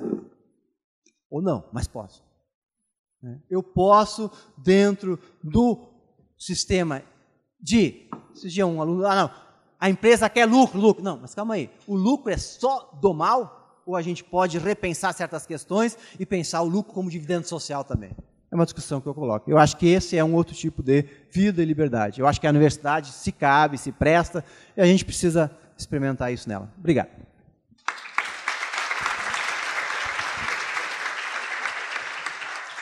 Agradecemos também ao professor Laércio, agora por essas contribuições, mais uma perspectiva bem prática aqui para nosso espaço acadêmico. Temos um tempo ainda, nossa atividade está prevista até às 22 horas e vamos dedicar o tempo aqui que, que pudermos. Uh, ainda agora para algum debate, perguntas, reações. Uh, enquanto as pessoas. Quem, quem gostaria de, de, fazer alguma reação pode levantar a mão de onde está, a gente encaminha aí o microfone. Em primeiro lugar, eu gostaria aqui de dar os parabéns à iniciativa do no grupo de humanismo que agrega vários cursos e jovens, né? Estudantes jovens que de certo modo foram provocados e, e a Thais aqui do meu lado, ela tem vergonha, vergonha de fazer a pergunta, ela a partir do que o padre Roque falou... Só, Sérgio, só, um, só uma parte. Tem uma turma que está saindo porque o professor tinha programado uma atividade para o segundo período. Outros não, não né? Mas... Tranquilo. tranquilo. Uh, então, a, a minha pergunta é genérica para os três. Podemos dizer, temos ciência que o Papa é um, uma figura respeitada por parte da sociedade, mas a encíclica ela é ecumênica, ela é, ela quer ser um apelo universal. A minha provocação, a partir até do que vocês colocaram para nós, eh, enquanto professores, universidade, mas especialmente aos estudantes, podemos dizer qual é a, a partir da leitura, a grande mensagem que poderíamos tirar aos jovens hoje que estão estudando em busca de um lugar na sociedade, de uma profissão? Ok, uh, mais alguém? Vamos ver se tem mais uh, alguma ou pergunta ou reação para juntar mais algum elemento para essa fala ainda? Eu, eu, pessoalmente levantaria assim dois pontos ainda que acho que daria para juntar e, pode ter uma reação talvez aqui mais do Lucas um primeiro ponto é que é o seguinte na encíclica e também todo o debate ecológico que a gente vem fazendo hoje a gente insiste muito na, na problemática do modelo de desenvolvimento que nós temos né, um modelo insustentável se fala que é o modelo CPC crescimentista, ou CDC, ou desenvolvimentista, consumista e por aí vai, ou produtivista e, e, e consumista. É, o que, que, se vislumbra de alternativas e o que, que já vai emergindo, se é que vai emergindo algo que possa abrir outras perspectivas para a ideia de, de, desenvolvimento. E a outra questão que especialmente Rock destacava muito é que se tem falado bastante o seguinte: nós conhecemos a problemática mental, sabemos dela, estamos conscientes, já não é mais tempo de conscientização, mas sim de mudança de mentalidade, mudança de práticas, mudança de estilo de vida, de uma conversão ecológica. E de repente a gente vê tão ou já vi algumas coisas acontecendo, ou, ou, mas ao mesmo tempo muito por mudar. Nós cons continuamos consumistas, continuamos com uma série de práticas antiecológicas e insustentáveis, por onde a gente vislumbra também essas mudanças de mentalidade. Acho que uma provocação para a gente avançar aí. Por onde vão? É, eu acho que existem propostas. É, é justamente de economistas, porque tem que pensar uma outra economia. Tem que pensar uma outra economia. Aí que está o problema. E por isso a economia ecológica, que seria o Georgesco. Eu não sei se aqui na Faculdade de Economia aqui conhecem o Nicolás Georgesco Reagan, que é um grande economista, era considerado herege pelos economistas porque ele propunha uma coisa nova que naquele tempo não era compreendido pelos economistas e hoje está sendo respeitado, que é uma economia ecológica, não mais uma ecologia, uma economia feita na perspectiva da física newtoniana. A física newtoniana está ultrapassada há muito tempo, diz Georgescu. E às vezes os economistas não se deram conta disso. É necessário pensar processos econômicos como processos ecológicos, senão não vai ter solução. E aí vem uma pergunta que eu sempre pergunto aos meus alunos: se nós pensarmos em três círculos, um círculo é a natureza, outro círculo é a sociedade e o terceiro círculo é a economia e o mercado. Eu pergunto: qual é o maior ciclo dos três? É a natureza? É a sociedade ou é o mercado? Certamente é a natureza e não o mercado. O mercado não é o círculo maior. O círculo maior é a natureza. Nós todos dependemos da natureza. E o, e o segundo ciclo seria a sociedade. E o terceiro menor é o mercado. E não o contrário. Como em geral se pensa. Se nessa perspectiva não vai ter solução. E os economistas estão acordando. Eu tenho um, amigo que é lá, estudante da economia, Luiz Henrique, que uma vez dei um artigo para ele, que ele fez o TCC sobre isso, a relação entre economia e felicidade. Eu dei um artigo dele de duas economistas belgas que demonstram, economistas, uh, que no momento que aumenta o consumo, diminui a felicidade das pessoas. Isso está comprovado. Estatisticamente, quando aumenta o consumo, diminui a felicidade. Por quê? Dá para entender. Porque consumo os teus desejos aumentam. Então, tu nunca está satisfeito. Tu nunca está satisfeito. Então, quanto mais tu consome, mais infeliz tu é. Então, nós temos que pensar de outra maneira, porque então, se o consumo diminui a felicidade, precisamos pensar uma outra economia. Eu acho que aí está toda a questão. E existem, de novo, eh, também propostas aqui no Brasil, tem o economista Inácio Sachs, que diz que o Brasil, mais de qualquer outro país, tem as condições de pensar uma outra economia que ele chama uma economia da biomassa. E não nós copiarmos processos econômicos da Europa dos Estados Unidos. Vamos ser inteligentes, nós no Brasil, e pensar uma outra coisa. Uma economia a partir justamente da nossa biomassa. Nós somos um país tropical com uma natureza riquíssima, nós podemos pensar uma economia diferente a partir da natureza que temos, não destruindo-a, mas justamente fazendo uma economia através, digamos, de uma natureza que é preservada. Isso é possível. E Inácio Sachs já demonstrou que, dá, que, é possível um desenvolvimento a partir da biomassa. Então, projetos uh, e, digamos, propostas existem. É só ir pensando em um outro tipo de desenvolvimento. Eu acho que há dois movimentos que a gente pode pensar, viu, Cleusa e Sérgio. Um movimento é um movimento estrutural, conjuntural, ou seja, a grande questão que o Rock está trazendo é um movimento de política né, global, de política nacional, e que a gente não pode se furtar e tem que ter canais de pressão e de organização que a gente se sente fragilizado muitas vezes. Mas, mas esse debate tem que ser feito, tem que ser feito até para ver qual é o alcance disso. Pode ser que a gente se sinta um pouco desanimado em relação a isso.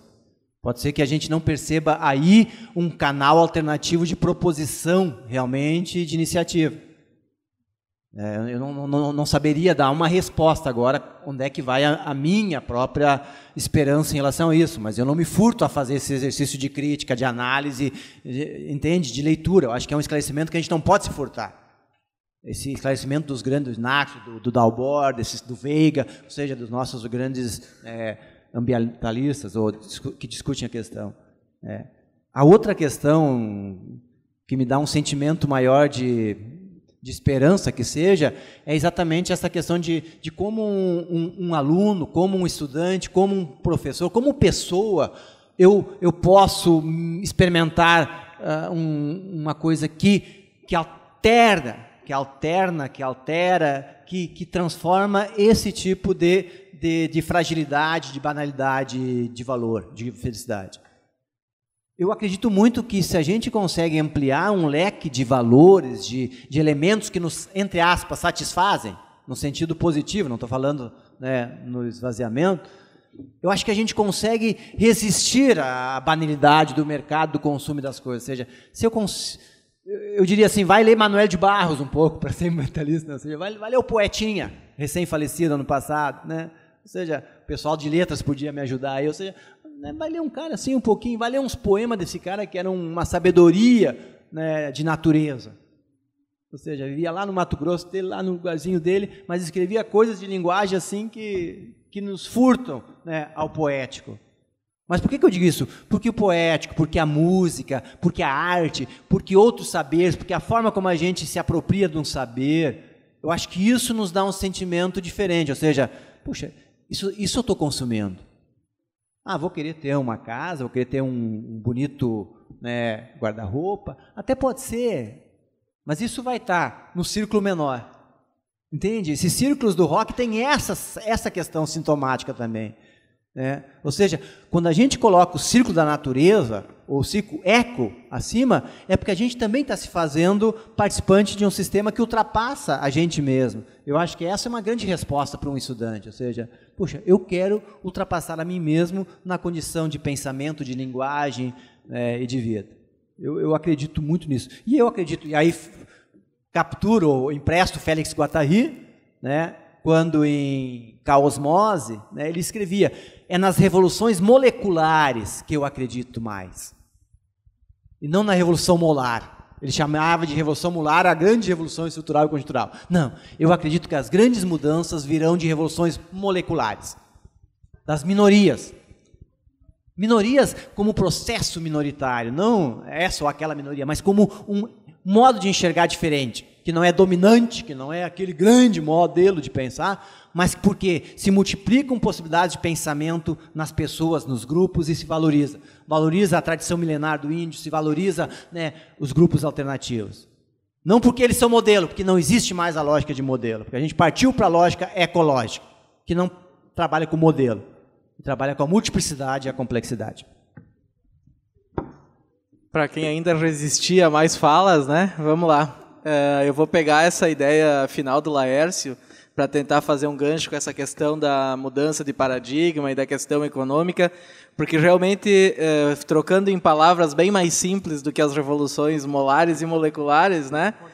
É, eu vou puxar uh, para a imagem de um pano que está esticado, né, que seria esse grande modelo que temos, né, talvez único, e que começa a ser esgaçado por várias pequenas alternativas. E eu acho que aí está a força que um dia rompe esse pano. Pode ser amanhã, pode ser que dê tempo, pode ser que não dê tempo. Né? E, e, e aí eu acho, e aí tentando fazer uh, dessa simplificação de figura um raciocínio um pouco mais completo, é, eu acho que a economia, ao mesmo tempo que ela se reinventa, né, o capitalismo, hoje o capitalismo da sociedade do conhecimento, o capitalismo cognitivo, esse capitalismo que está para além da fábrica, ao mesmo tempo que ele se reinventa utilizando da questão imaterial, Hoje a produção não é mais na fábrica, é a partir da linguagem, da cultura, dos encontros, é muito mais na rua e nas redes. E, ao mesmo tempo que isso gera potência para o capitalismo, ou seja, é sua pulsação de vida, pode ser também a sua pulsação de transformação ou de morte. E a morte aqui não significa em lutar contra o capitalismo e tal, mas no sentido da transformação. Por quê? Porque a fábrica é o domínio, a produção limitada à fábrica é o domínio, mas a produção da rede, da circulação, essa eu não domino. Essa é multidão, não é massa. Essa é potência, essa é criatividade. E essa permite enxergar que não existe só um modelo, porque a economia até hoje nos rege pela lógica da escassez. Uma escassez que, para mim, é artificial.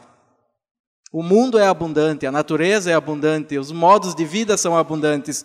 E essa produção pela circulação e pelas redes, que vai para além das fábricas, nos traz essa abundância.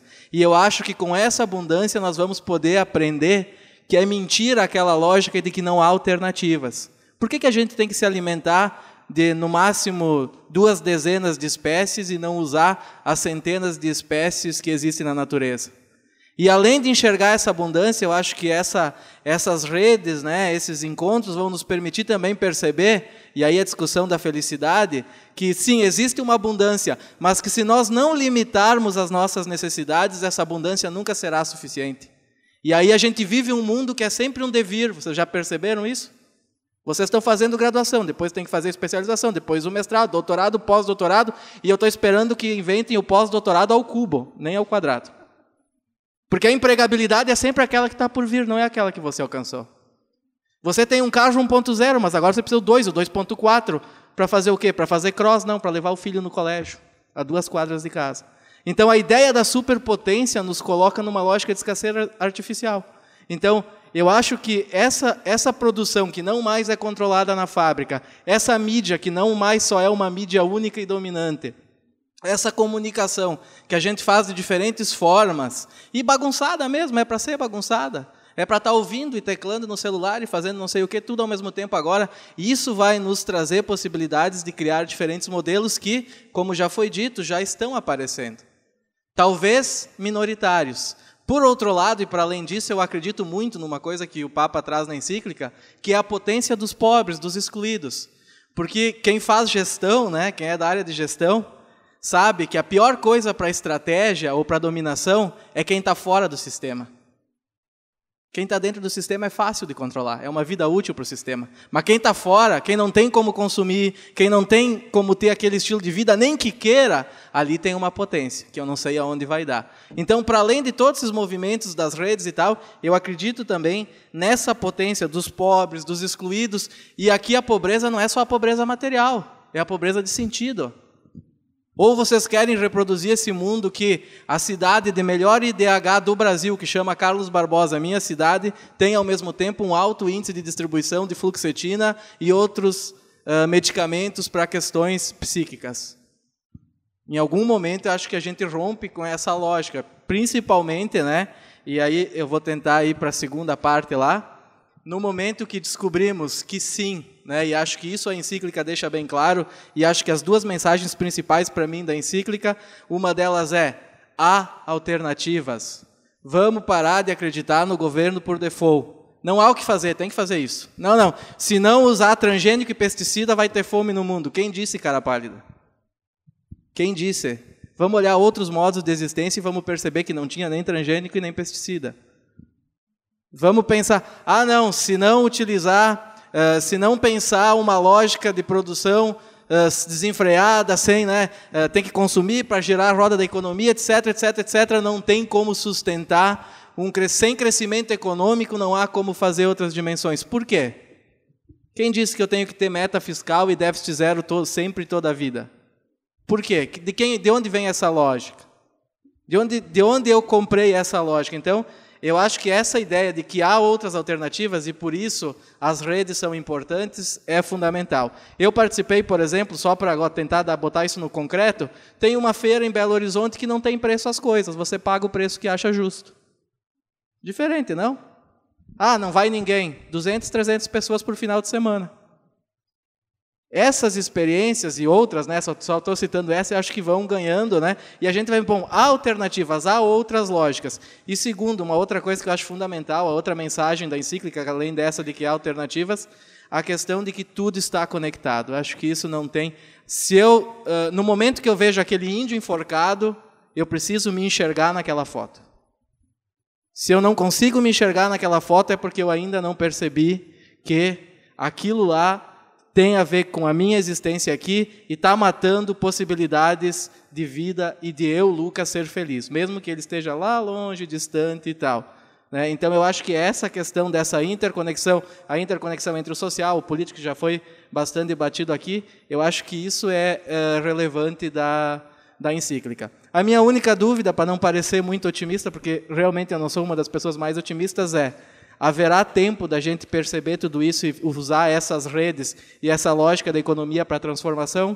Não sei. Né? Talvez a gente não esteja uh, aqui para ver isso, mas eu prefiro acreditar no processo e pensar que sim, ainda uh, haveremos de ver transformações, mesmo que talvez né, em outras gerações. Muito bem. Não vi ninguém mais se manifestando com interesse em fazer uma pergunta nesse momento, que não creio que não seja interesse em levar adiante o assunto. Uh, espero que essa noite tenha sido bem instigadora para todos nós, para a gente continuar pensando, refletindo sobre esse assunto, tirando consequências. Também que tenha sido um convite a pegar esse documento e, e achar perspectivas, formas, outras abordagens que se pode fazer, envolver outras pessoas nessa discussão. Eu já conheci vários grupos que estão trabalhando com isso, estudando e tirando, tentando tirar consequências práticas. Esperamos a gente ter que a gente tenha conseguido hoje à noite colocar um pouquinho essa provocação em todo mundo aí. Agradecemos mais uma vez a colaboração dos nossos colegas professores aqui com nossas palmas mais uma vez. Obrigada.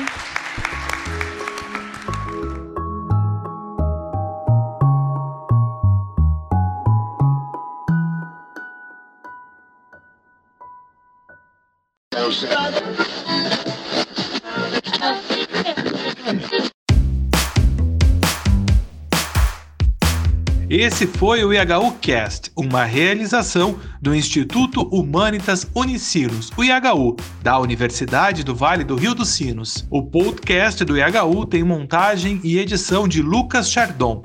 Abertura e encerramentos comigo, João Vitor Santos, e direção de Ricardo Machado. Acompanhe o IHU também nas redes sociais e nos siga no seu tocador de podcast para não perder os novos programas. Até mais!